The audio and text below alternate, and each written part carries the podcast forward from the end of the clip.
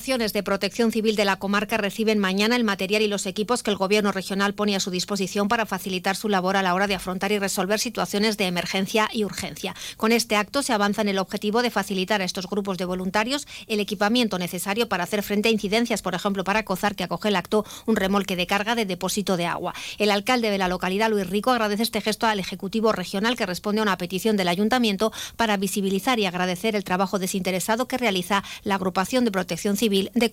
También es algo que llevamos ya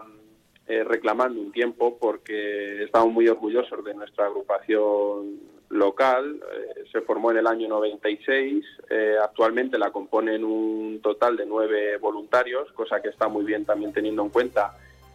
a las agrupaciones de los alrededores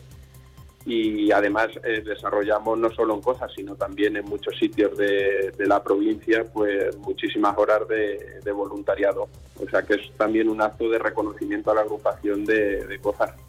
En el acto estarán presentes también Castellar de Santiago, Carrizosa, Valdepeñas, Villahermosa y Villamanrique.